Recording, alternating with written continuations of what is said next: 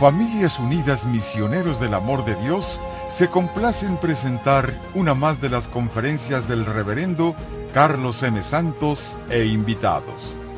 Dispónganse a participar y disfrutar de estos mensajes de crecimiento espiritual, formación humana y superación personal.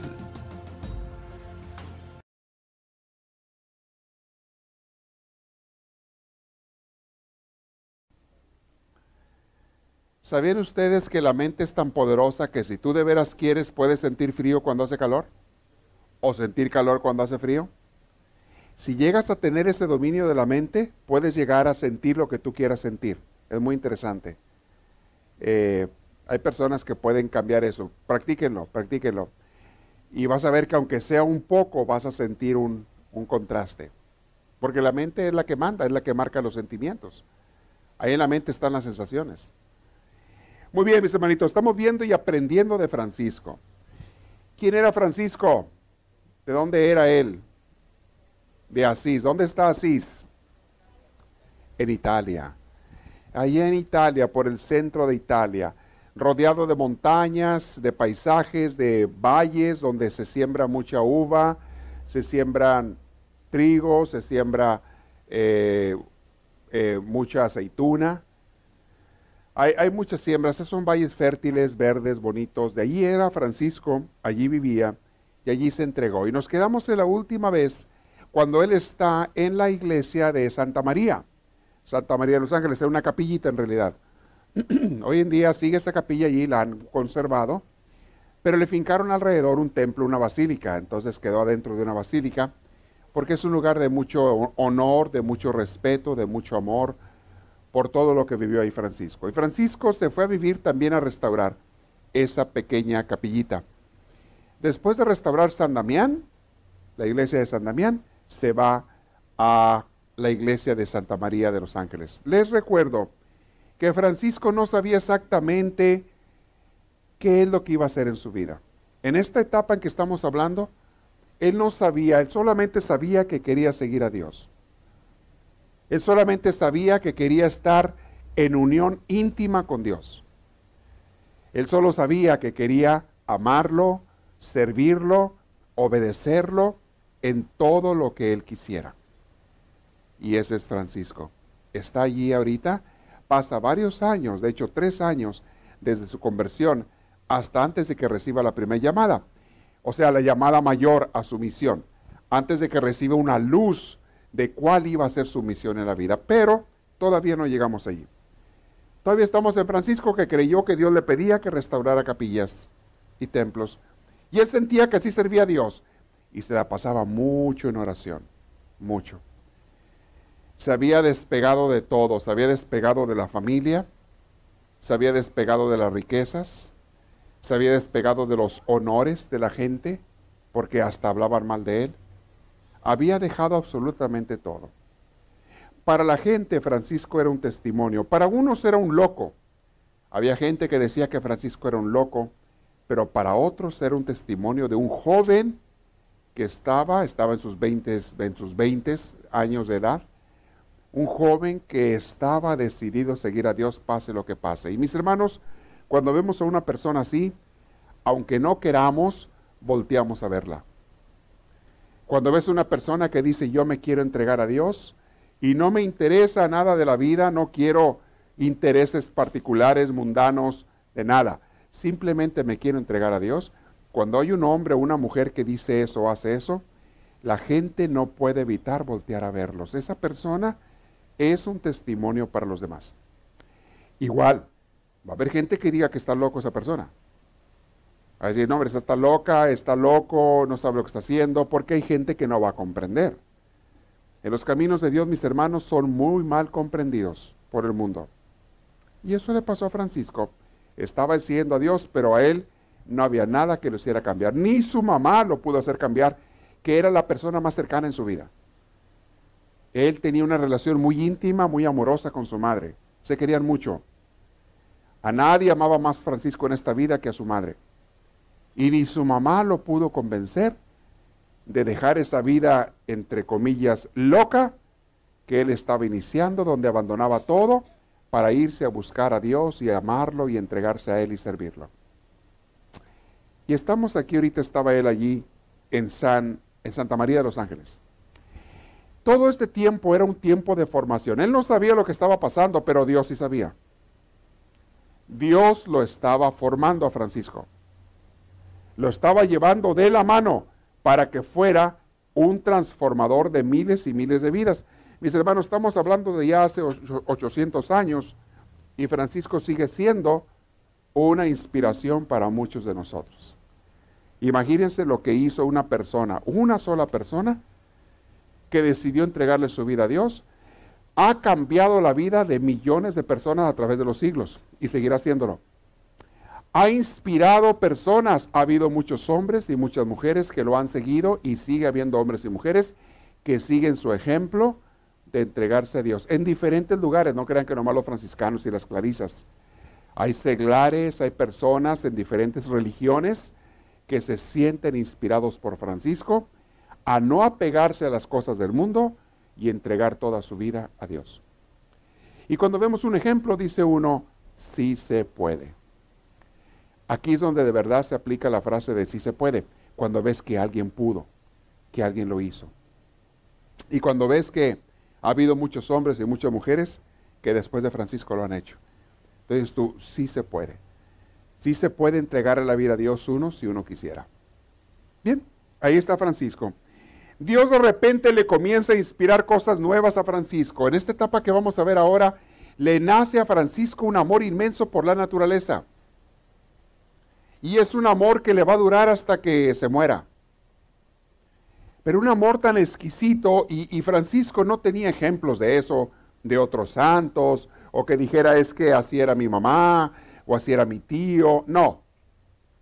Eso fue algo que Dios le inspiró directamente a Francisco, maravillarse con la naturaleza, los animales, las plantas, las estrellas, el sol, la luna. Todo le hablaba de Dios. Y como les he dicho, mis hermanos, aunque Francisco no lo pusiera en esas palabras, la naturaleza es el cuerpo de Dios. ¿Cómo no poder encontrar a Dios en su propio cuerpo? Pero la gente no está consciente de eso. Mucha gente batalla para meterlo en su cabeza porque queremos razonarlo. La experiencia de Dios, al igual que a Francisco, se los digo a ustedes y a mí y a todos nosotros. La experiencia de Dios, mis hermanos, no es cuestión de conocimientos intelectuales. No es cuestión de ciencias ni de cosas de la cabeza. La experiencia de Dios es cuestión del corazón.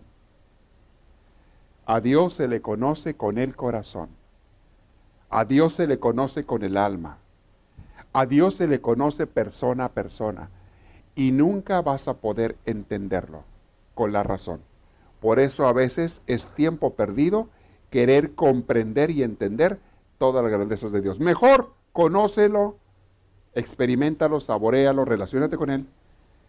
Sé su amigo, su amiga, sé su hijo, su hija y vive con Él. Eso es lo que sí puedes hacer con la ayuda del Espíritu Santo pero es lo que tenemos que hacer. Muy bien, aquí tenemos a Francisco. Él no sabía qué rumbo su vida iba a tomar.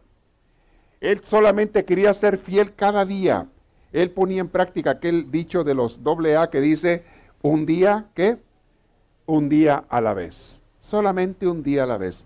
Él así lo practicaba. Cada día trataba de vivir con Dios y trataba de conocer la voluntad de Dios, fuera la que fuera. Pero también aunque él no sabía qué es lo que Dios le iba a pedir en su vida, él no sabía qué rumbo iba a llevar su vida, tampoco le exigía a Dios una respuesta. Oigan bien lo que les voy a repetir. Francisco no le exigía a Dios una respuesta. Muchos de nosotros a veces le decimos a Dios, dime qué es lo que quieres, pero dime ya. Como aquella viejita que decía, dame paciencia, pero ya. No quiero tener paciencia para que me des paciencia. Dame paciencia, pero ya. Francisco no le exigía a Dios la respuesta, la dirección de su vida, las órdenes que le quisiera dar. Francisco esperaba a cuando Dios quisiera. Porque Dios mejor que nadie sabe cuándo es el momento apropiado y cuándo estás lista, estás listo para recibir el mandato de Dios. En cualquier cosa en cualquier cosa de la vida que tú le preguntes a Dios, hay veces que te va a responder luego, luego, pero hay veces que no. Hay veces que tienes que esperar y nos toca a nosotros ser paciente. Pasaron unas novedades en, en la vida de Francisco en este tiempo. Dios lo había predestinado para ser un maestro de espíritus y conductor de pueblos. Francisco iba a ser un excelente director espiritual. Todavía no lo sabía él. Pero Dios lo estaba preparando para que un día llegara a ser un gran director espiritual de almas. Francisco se hizo más pequeñito que nunca, más sumiso y dócil que un niño. Ahí lo tienen. Se dejó seducir, fue sacado sin oponerse de sus propios abismos. Era como una hojita de árbol arrastrada por un río desbordado. Dios lo llevaba como una hojita en un río Así que a veces con ímpetu, a veces con fuerza, a veces lo empujaba, a veces él se dejaba llevar, no peleaba con el río, no peleaba con Dios. Mis hermanos, una persona que no pelea con Dios, con las cosas que le pasan en la vida, una persona que no reclama ni exige ni, ni le pregunta tanto a Dios, es una persona que vive en paz. Una persona que acepta lo que Dios quiera cada día es una persona que goza la vida. Yo les pregunto, ¿de cuáles quieres ser tú? Así era Francisco. Él tenía una expresión muy interesante en su oración. En ese entonces desarrolló esta expresión que decía, ¿quién eres tú, Señor? ¿Y quién soy yo? No esperaba él una respuesta intelectual, no lo preguntaba así. Lo preguntaba como para decir, estoy maravillado de, de tu grandeza, Señor, y maravillado de mi pequeñez. Y que tú y yo tengamos un contacto. Yo no sé qué tantos de ustedes hayan tenido esas experiencias con Dios en la oración, pero si las has tenido cuando te maravillas ante Dios y le haces preguntas tan simples, a veces como una frase así, si las has tenido sabes lo que le estaba pasando a Francisco. ¿Quién eres tú, Señor? ¿Quién soy yo? Tú eres el Altísimo, yo soy un pequeñito. Pero no lo decía como para sentirse mal, al contrario, lo decía con un sentido de admiración, de estar maravillado. Mis hermanos, una persona que está inspirada es una persona que vive maravillada. Es una persona que vive en éxtasis. Es una persona que vive feliz. Una persona inspirada. Inspirado, les recuerdo, significa estar unidos en el Espíritu. Inspiritus bañados, compenetrados por el Espíritu de Dios. Eso es estar inspirado. Y en esta época de su vida, Francisco estaba inspirado. Ah, porque aunque fuera un santo, mis hermanos, la inspiración no se tiene como dicen 24/7. E-, ese estado de inspiración, mis hermanos, no lo pueden, ni los más grandes santos lo han tenido. Es más, ni Jesús lo tuvo 100% del tiempo. Hubo tiempos en que Jesús se desinspiró en que Jesús perdió la paz. Hubo momentos en que Jesús se desesperó. Hubo momentos en que Jesús se enojó. Hubo momentos en que Jesús se entristeció y se deprimió. Hubo momentos en que Jesús tuvo terror a la muerte en el huerto de los olivos. Y hubo momentos en que sintió, se sintió solo y como que el Padre no estaba allí. Todos esos momentos en Jesús eran momentos de desinspiración. La inspiración completa y total solamente la vamos a tener cuando estemos con Dios en el cielo. Eso es el cielo. Y es lo que hace que el cielo sea hermosísimo. Que vives en constante inspiración, pero al, al mil por uno. Bañado del Espíritu de Dios. Es por eso que el cielo es hermosísimo. Estás compenetrado del Espíritu de Dios día y noche. Toda la eternidad. Eso es lo que hace que el cielo sea cielo.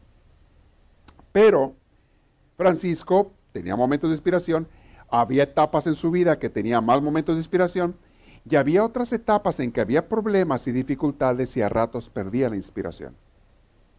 Eso nos pasa a todos. ¿A dónde tenemos que luchar? Por pasar lo más que se pueda más tiempos de inspiración, de obediencia a Dios, de comunión con Él. Después de su jornada de trabajo, el hermano descansaba mientras caía la tarde, dice por ahí este autor.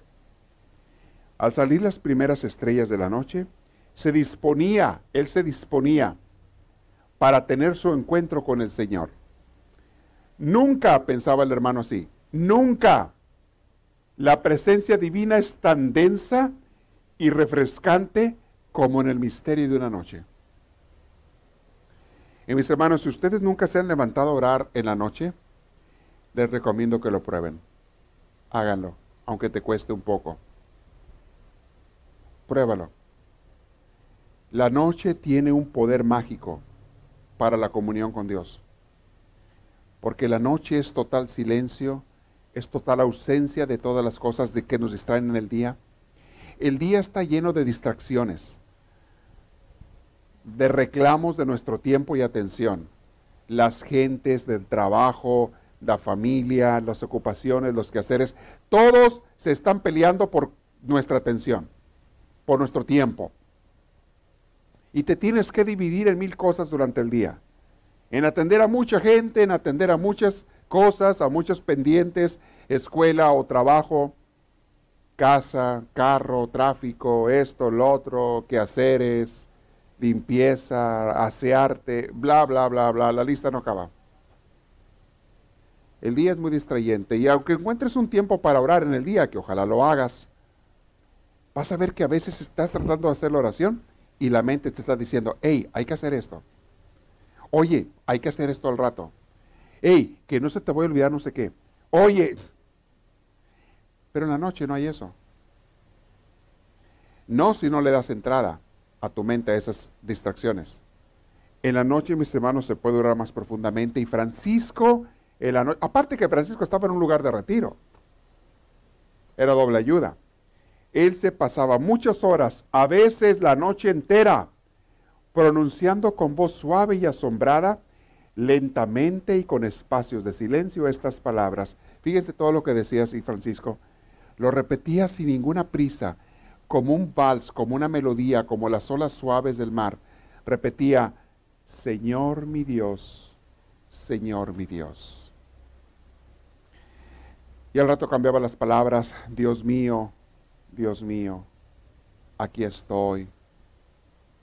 Y no tenía que decir palabras porque estaba entrando en una contemplación. Cuando entras en la contemplación, que pasas de la meditación a la contemplación, cada vez más van desapareciendo las palabras y van apareciendo meramente la presencia. La presencia divina y la presencia tuya que poco a poco se van compenetrando y haciendo una sola. Eso pasa en la gente que llega a este tipo de oración. Señor Dios mío, si tú un día en tu oración no encuentras más deseos que el simplemente estar con Dios y decirle una palabra o dos, ten por seguro que ese día estás probando ya lo que es la contemplación. Estás empezando a saborearla. Y eso es más profundo que mil palabras cuando no estás inspirado. Porque a Dios no le hacen falta las palabras. Dios no ocupa de nuestras palabras. Dios se ocupa de nuestro corazón. Y esa es la manera más profunda de estar en comunión con Dios. Hermosísima la manera esa. Bien.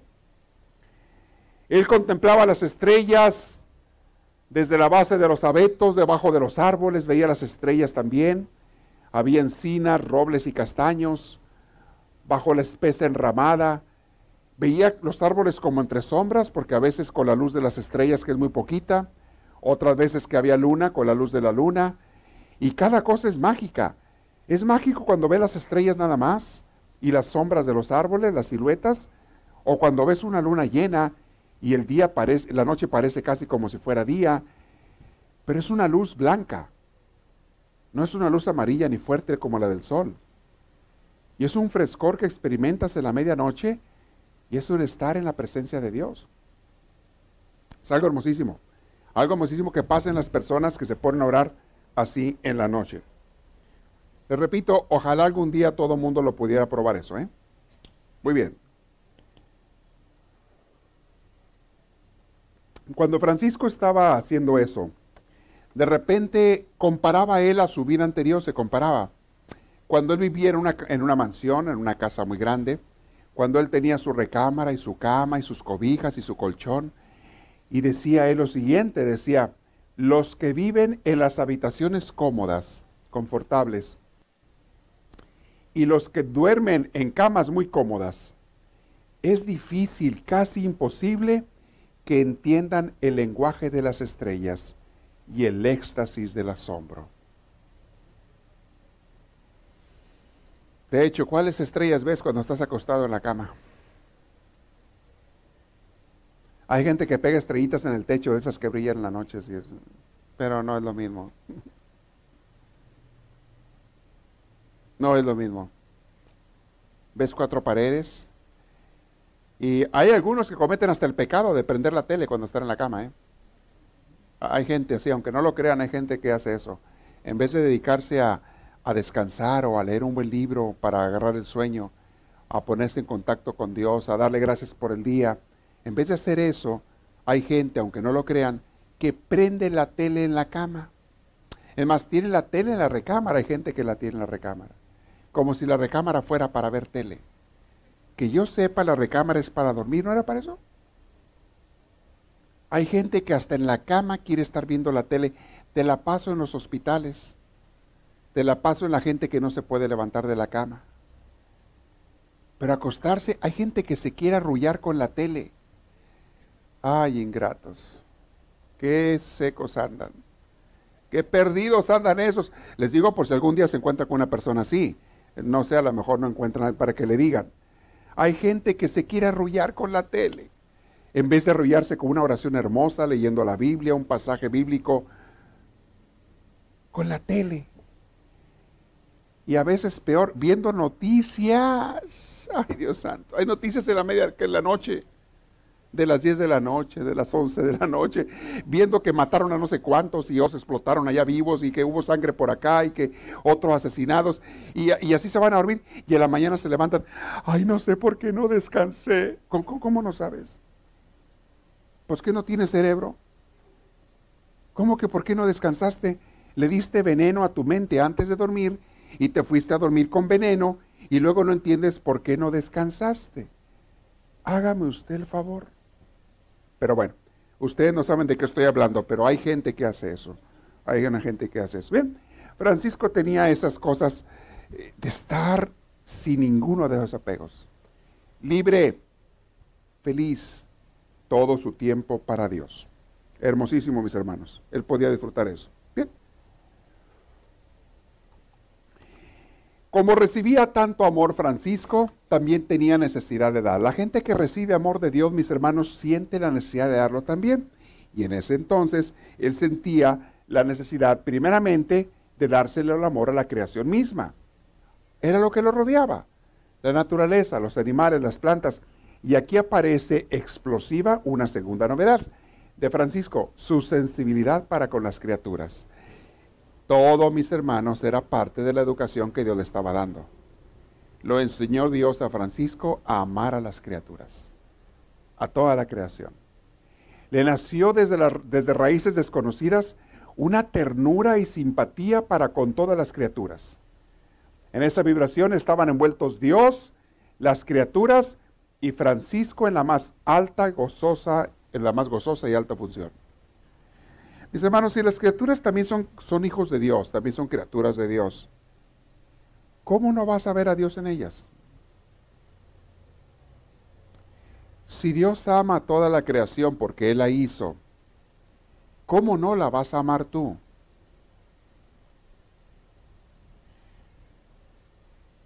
Aprende uno estas cosas, mis hermanos, cuando seas uno sensible al Espíritu de Dios, a vivir con Dios adquirió en este tiempo, mis hermanos, una gran capacidad receptiva y una hipersensibilidad a todas estas cosas. Todo esto, mis hermanos, después le iba a servir en su vida. No crean que era nomás para esa vez. Le iba a servir mucho a Francisco en toda su vida. Pero bueno, él se gozaba. Aquí sí literalmente se gozaba. Entendía y le parecía que el hombre no es el rey de la creación, sino el hermano pequeñito de la creación. Él superó en este tiempo esa idea que tiene mucha gente, que en aquel entonces también la tenía la gente, de que el ser humano es superior a los animales. Eso es un grave error, mis hermanos, pensar. Somos superiores y podemos abusarlos y podemos dañarlos y podemos destruirlos porque ellos son animales y nosotros somos humanos y somos, es, sabido de gente que abusa de sus mascotas. se siente superior porque como no pueden hablar, como no se pueden defender, se siente superior a los animales. Mis hermanos, cada una de las criaturas merece nuestro más alto respeto, especialmente las que nos dan de comer. Especialmente, les decía la vez pasada, las criaturas que sacrifican su vida son matadas, pollos, vacas, puercos, frutas, verduras, son matados todos los días para que tú y yo tengamos vida merece nuestro respeto, merece nuestro amor, merece nuestro más grande agradecimiento. No son objetos sin sentido, mis hermanos, sin sentidos. Sienten, experimentan. Ellos también. Y uno tiene que ser agradecido y respetuoso con los animales, con las plantas, con la creación. Hay gente que con todo gusto, a veces desde niños, andan destruyendo árboles y plantas.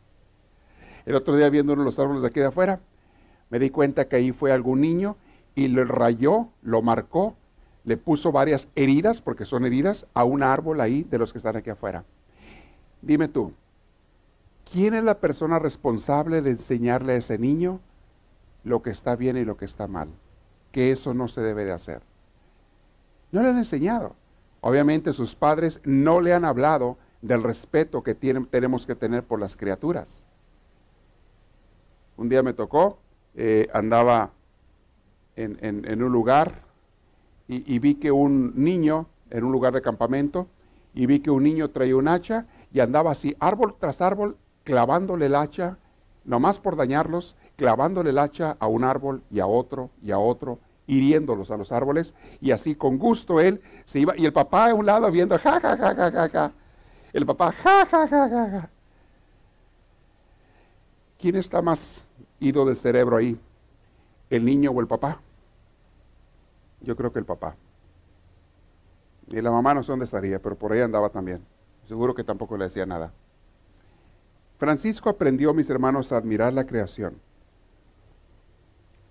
Y pensaba, amar a la creación es también adorar a Dios. Y es cierto, porque es, es criatura de Dios. Un día Francisco se encontró con un fenómeno curioso. Vio entre el pasto verde una hendidura larga. Había una hendidura entre el pasto verde y se arrimó. ¿Y cuál es su sorpresa? Que ve un tajo abierto por las hormigas. Iba la hilera de hormigas por esa hendidura entre el pasto. Y Francisco se emocionó. Dijo, wow, qué maravilla.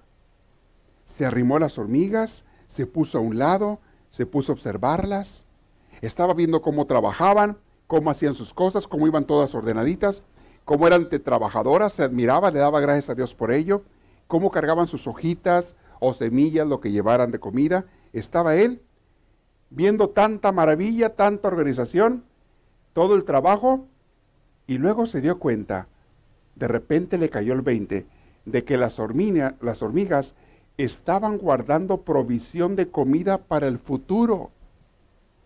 Porque es lo que hacen las hormigas. Todo el verano guardan comida, la meten bajo tierra, porque en el invierno, en el frío, ellas se morirían, se quedan bajo tierra ellas y comen la comida que comieron, que guardaron durante el verano. Es lo que hacen ellas. Pero a Francisco le pareció que las hormigas eran avariciosas y faltas de fe. De repente le llegó ese pensamiento. Qué poca fe tienen en la providencia. Obviamente en ese entonces Francisco todavía no entendía que todo es creación de Dios y que Dios así hizo las cosas, pero estaba empezando a entender. Pero en el momento él quiso aplicar sus conceptos humanos a la naturaleza, a los animales, y, y de repente le nació un sentimiento negativo por las hormigas.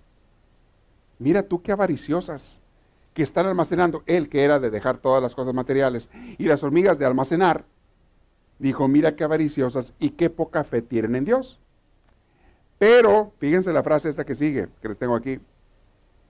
Se le congeló la admiración por las hormigas. Y cuando comenzaron a asaltarle pensamientos adversos hacia ellas, se levantó rápido para no caer en la tentación de pensar mal. Se dio cuenta empezaba Francisco ya a darse cuenta cuando su mente empezaba a pensar mal de lo que fuera. Mis hermanos, es un sentido que tenemos que desarrollar todos los que estemos en un camino con Dios. Darte cuenta en el momento, en el instante en que tu mente comienza a pensar mal de lo que sea o de quien sea, con razón o sin razón.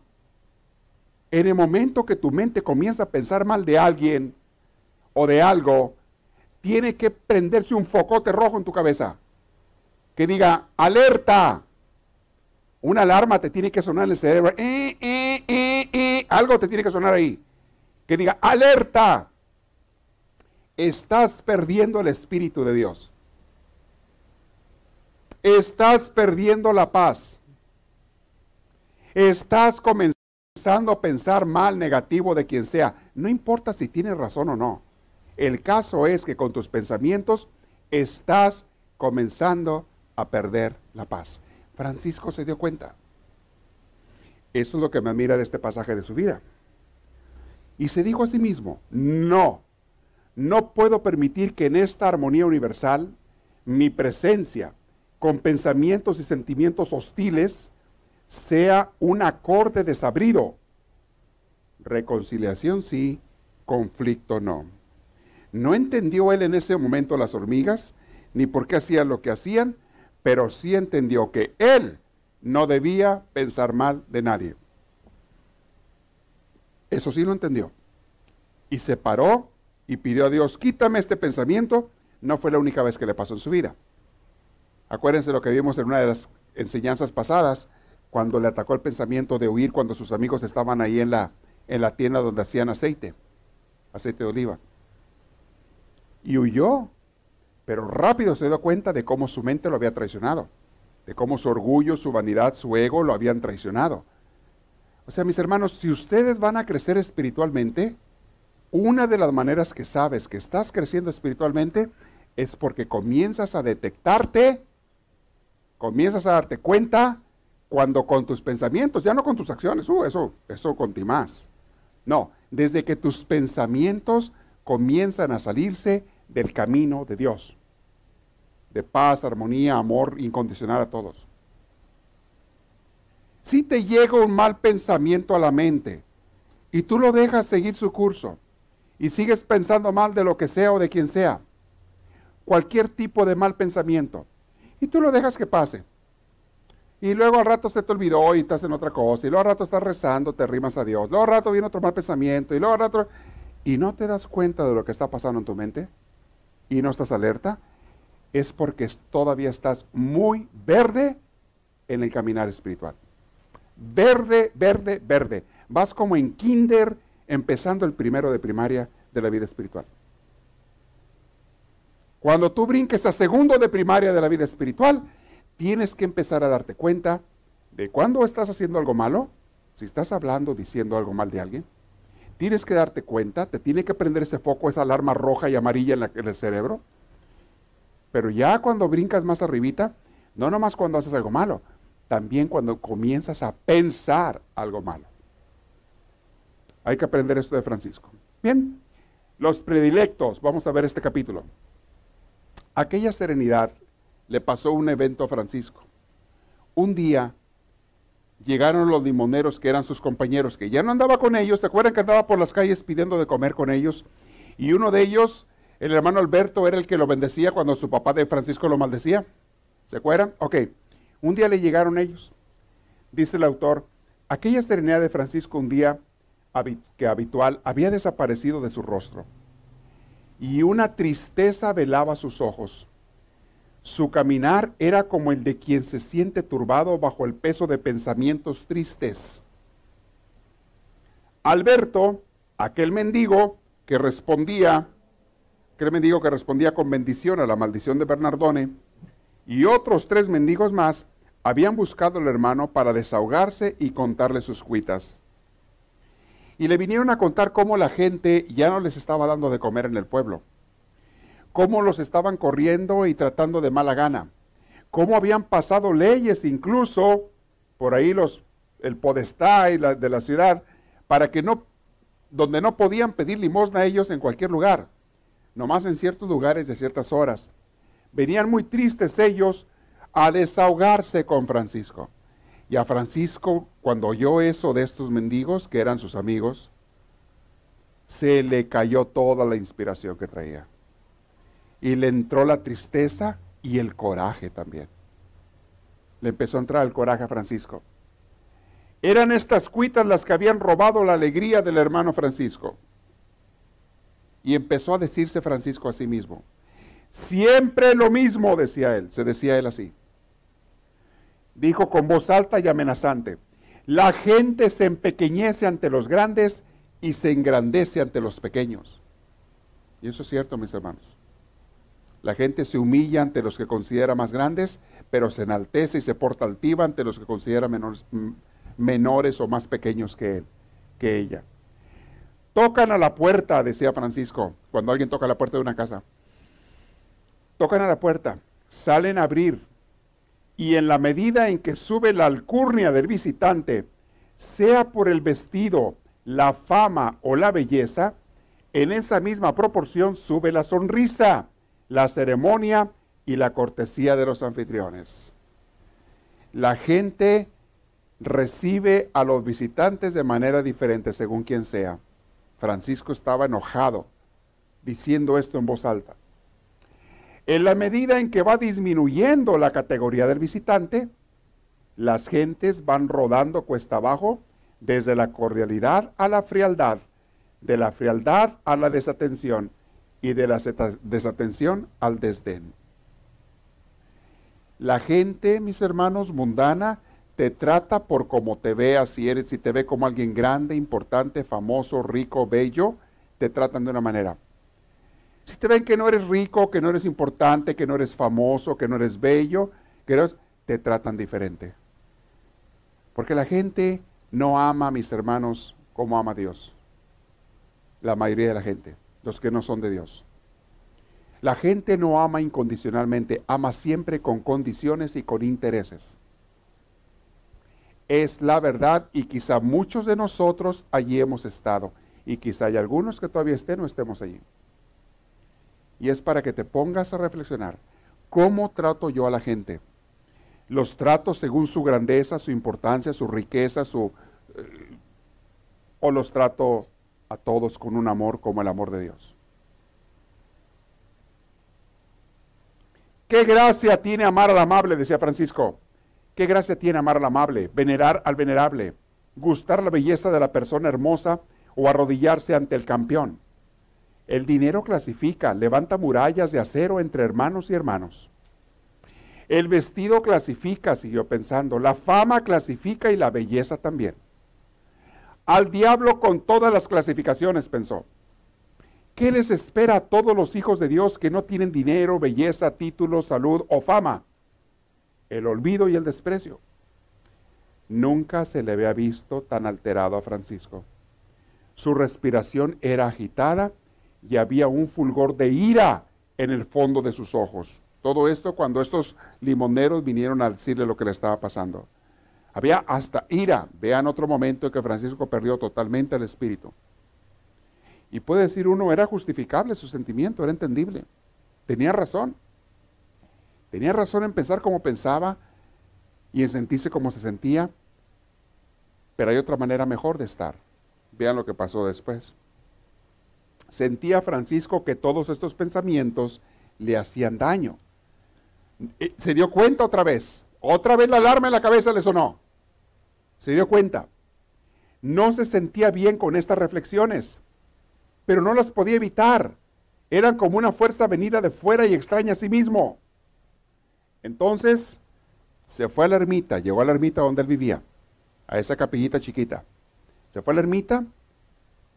Algo le decía que la paz había huido como paloma asustada. Él sabía, ahorita no traigo paz. ¿Les ha pasado a ustedes que veces que dices tú, ahorita no traigo nada de paz? ¿No les ha pasado alguna vez? Es muy importante que por lo menos te des cuenta que está pasando eso, porque es la única manera en que vas a ir a arrodillarte ante Dios y pedirle que te ayude. Date cuenta cuando no traigas paz, que si esa alarma te prenda, desarrollen el sentido espiritual para que te des cuenta en qué nivel de espiritualidad estás a cada momento. Desarrollenlo.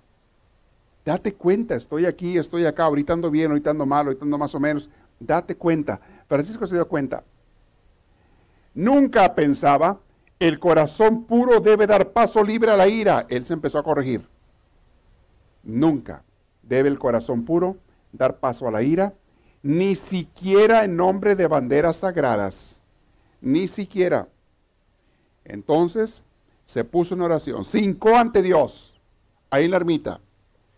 Se hincó Francisco ante Dios y le dijo, mi Dios, primeramente pon la mano sobre el corazón de tu siervo para que recupere la paz. Sácame la espada de la ira y cúrame la herida. Sosiega mi corazón y mis entrañas antes de que tu siervo pronuncie palabras graves. ¿Qué tienes que hacer, mi hermano, cuando pierdas la paz, cuando te llegues un momento de coraje? A todos nos pasa. Alguien hace algo muy malo. O a ti o a otra persona y tú lo ves o lo sabes. Y te empieza a hervir la sangre. Te empieza a hervir empiezas a enfurecerte, la mente empieza a trabajar con todos los pensamientos negativos. Los sentimientos empiezan a ser rojos como fuego candente. ¿Qué tienes que hacer? Irte a hincar ante Dios y decirle, Señor, yo no me puedo quitar este coraje. Por favor, ayúdame, Señor. Híncate ante Dios. Dios mío, por favor, ayúdame. No, no puedo yo. Como dijo Francisco, sácame la espada de la ira. La traigo clavada en el corazón. Sácame la espada de la rabia, que esa es del diablo, no es tuya, Señor. Toca mi corazón, Señor, y sana la herida, por favor. Dame esa paz que no merezco y que he perdido, pero que necesito tanto y que tú me quieres dar. Dámela, Señor, por favor. Tienes que decir eso. Hermanos, porque a todos nos pasa. Esta gente Efectivamente, el humanismo, vamos a ver aquí, esta gente pobre eran los favoritos de Francisco. Sentía un amor especial por la gente marginada de la sociedad, aquellos que la gente no encuentra ni atractivos y más bien los llama hasta desagradables. ¿Les ha pasado a ustedes que ver una persona en la calle que anda toda andrajosa, a veces un borrachito ahí tirado en una banqueta, y lo ves todo andrajoso, sucio y, emborrachándose y todo, y que a veces como que quiere brotar un sentimiento de coraje o de desprecio, de... ¿No le ha pasado a ustedes? A ver, confiésense. Levante la mano, no se hagan. Esos son los honestos. Muy bien. Ya estoy viendo quiénes son honestos y quiénes no. Es natural, mis hermanos. Es natural que a veces ves una persona que anda así por sus, por sus propios vicios. Aquí, donde estamos, la mayoría de los que andan en la calle pidiendo dinero no es porque no tengan dinero o no puedan trabajar, es porque muchos de ellos se fueron a los vicios, a las drogas y quedaron locos, quedaron tocados, perdieron familia, perdieron casa, perdieron todo y andan allí porque se decidieron ellos a ir a las drogas y al vicio, muchos de ellos, no todos, pero podemos decir que me atrevo a pensar que la mayoría. Y a uno le brota ese sentimiento de que quítate de aquí, tú estás sufriendo lo que tú quisiste sufrir no vengas a molestar más. Vete a un lugar allá con pura gente de la tuya, de los que tú quisiste. Vete con tus amigos de borracheras y de drogas que te daban la droga o te la vendían. Vete con ellos que te atiendan ellos. Brota de repente ese sentimiento de coraje. Y ese sentimiento no es de Dios. Tenemos que rechazarlo. Tenemos que llegar a ver a estas personas con amor aunque nos cueste dejar de razonar tanto y comenzar a ver con los ojos de Dios. Y pedir la ayuda de Dios para ello. Tienes que verlos con amor. Y si un día puedes ayudar a una persona de estas, con algo que no lo afecte más a él ni a ti, pero si un día puedes ayudar a una persona de estas, ayúdala. Cada que uno pueda, uno debe de hacerlo. A veces no puedes hacer nada. Pero si un día puedes hacer algo, hazlo. Porque no nos toca juzgar.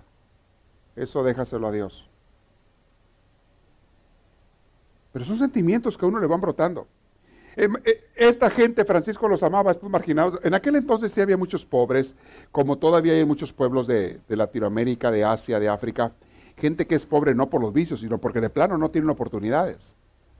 Gente que vive en la miseria porque de plano no hay trabajo, no hay ellos, gente honesta, gente buena. Oye, esa gente pobre, pues es normal que te mueva el corazón.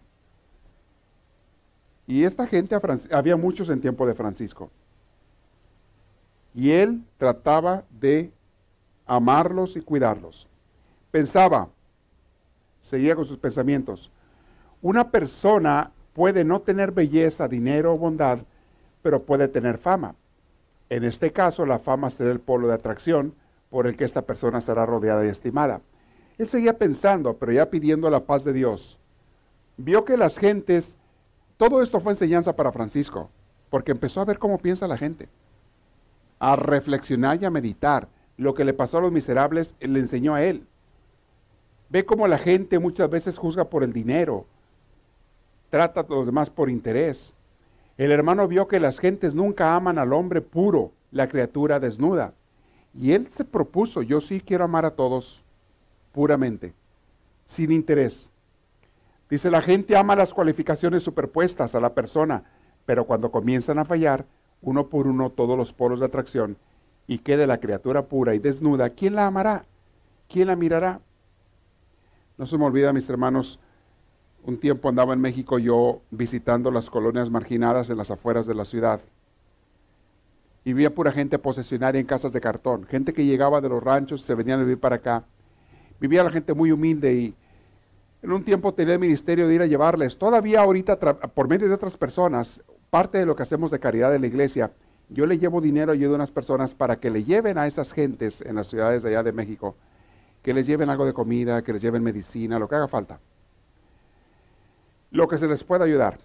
Pero te toca a veces andar en estas casas de cartón y un día me tocó. Fue la primera vez que vi algo así. Después, tristemente, seguí viendo escenas similares. En una casita de cartón vivía una familia. Era el señor, la señora, creo que había dos niños. En un cuartito que habían hechidos de cartón.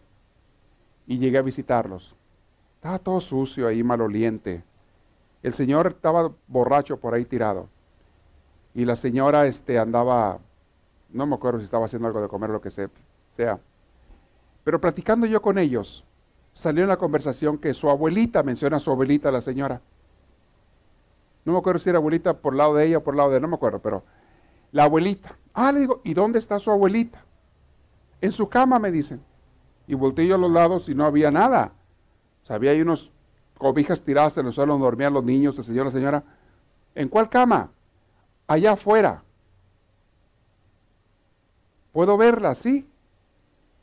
Salí, salimos, me acompaña la señora y en la parte de afuera, del, porque ya no cabía la viejita, en un catre, estaba un catre ahí todo roto, todo desbaratado, tapada en cobijas, envuelta en cobijas, era el tiempo de frío, hacía mucho frío, no se me olvida.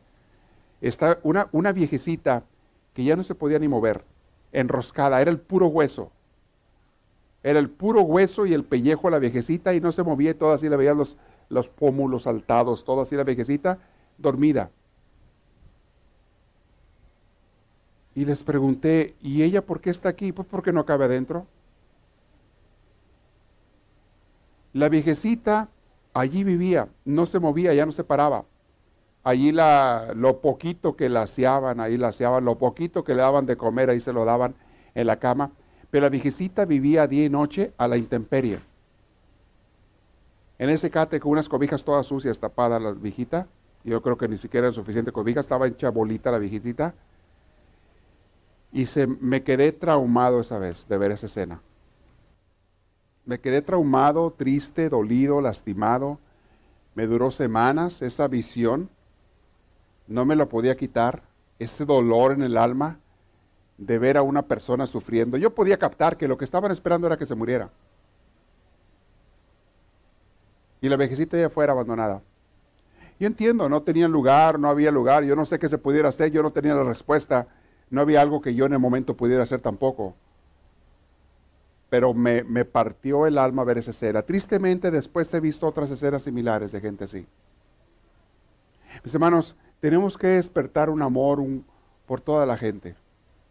Un dar, un compartir, sí, cosas materiales cuando se pueda, pero sobre todo amor, cariño por la gente que vemos a veces, los podemos ver aquí en la iglesia. Personas que a lo mejor ni les pones atención porque ni los conoces, ni te interesan, ni, ¿sabes qué? O es una persona de una edad muy diferente a la mía, es una persona mayor o una persona muy menor. Eh, ¿Sabes qué? Todo mundo aquí es importante, todos son hijos de Dios. Trata de ir a saludar con una sonrisa a esa persona que nunca ha saludado porque no te hacía importante. O porque nunca quisiste tomarte la molestia, porque pues, pues tengo mucha gente que conozco, con ellos platico, ¿para qué voy a saludar a otro que no conozco? Por una razón simple, porque tenemos que mostrar amor a todo mundo. Es normal que tengas tus amigos, es normal. Tu gente favorita con la que convives más, eso está bien, todo mundo tiene gente así. Pero el amor, el cariño, la atención, tenemos que tratar de dárselos a todo mundo la ayuda en lo que se pueda, la sonrisa, el saludo a todo mundo. Francisco entendió esto, todo esto era formación de Francisco. Mis hermanos, estamos aprendiendo mucho de Francisco. Él entendió esto. Y meditaba y a raíz de estos eventos, él aprendía. Y ahí está todas las reflexiones de Francisco.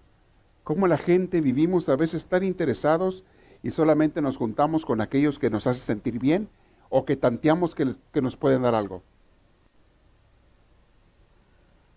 Es imposible el verdadero humanismo allá donde no exista un proceso de purificación del corazón, decía Francisco. Humanismo puro no puede existir sin Dios. ¿Qué es humanismo? Humanismo es tener amor por los humanos, eso es el humanismo. Una persona humanista es una persona que se preocupa por la raza humana, por todos en general, esos son los humanistas. Pero decía él, no se puede, y es cierto, no puedes tener un humanismo puro sin intereses, sin Dios. Dios te lo va a dar. Es el amor puro que Dios da. Vamos a comenzar un nuevo capítulo, mis hermanos, en el siguiente curso. Muy interesante. Vamos a comenzar lo que empieza a pasar con otras gentes afuera de Francisco.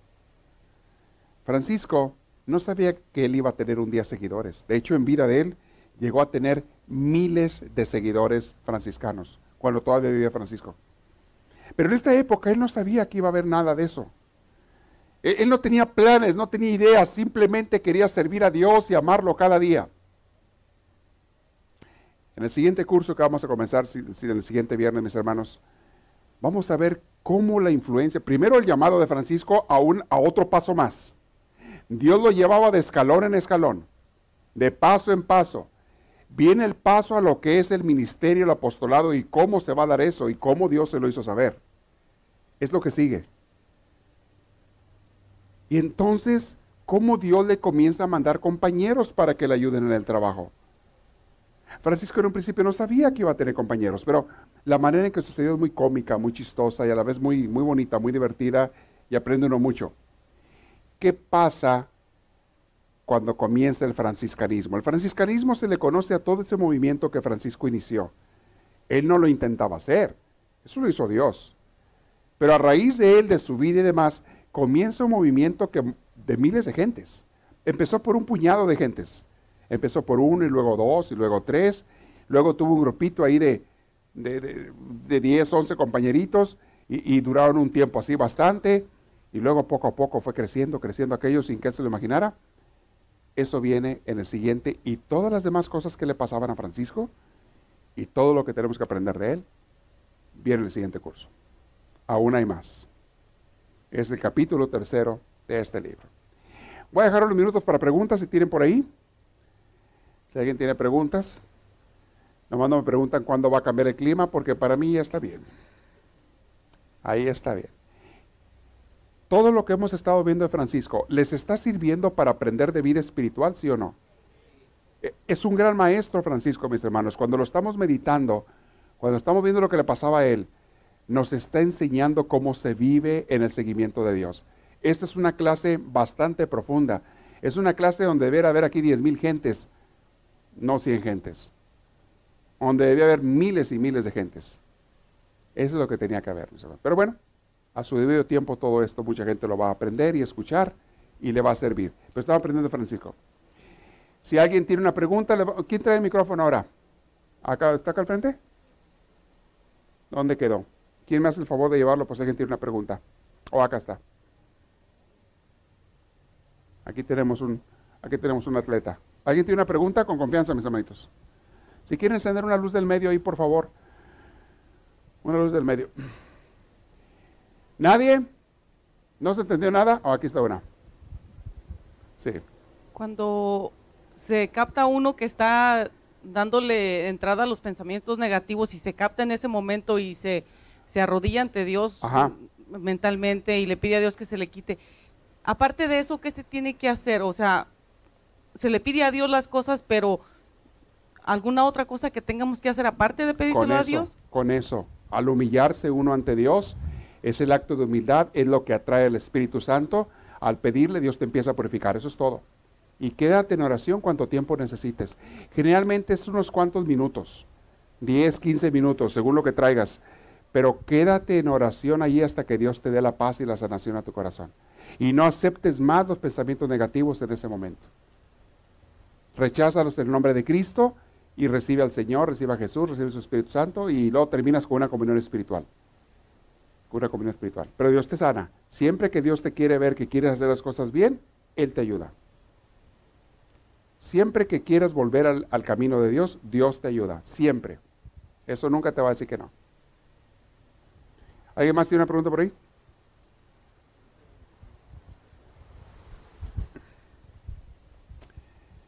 Dígame usted.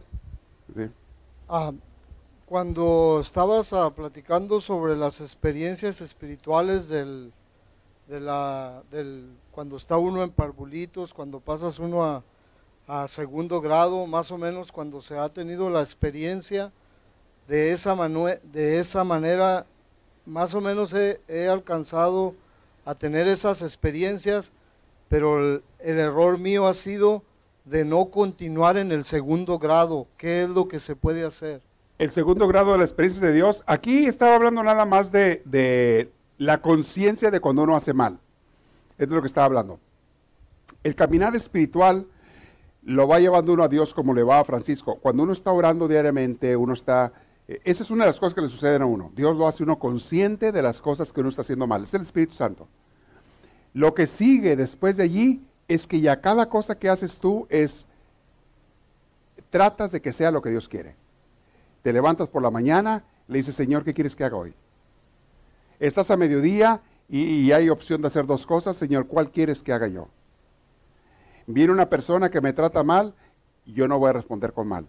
Voy a hablar en el nombre del Señor, voy a, o a estar en paz, en nombre del Señor.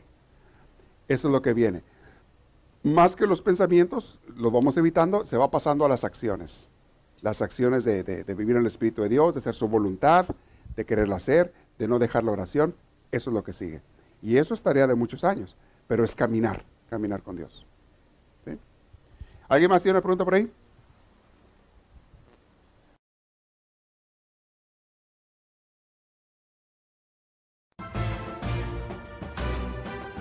Esperamos que esta reflexión les haya fortalecido en su progreso y crecimiento, tanto humano como espiritual.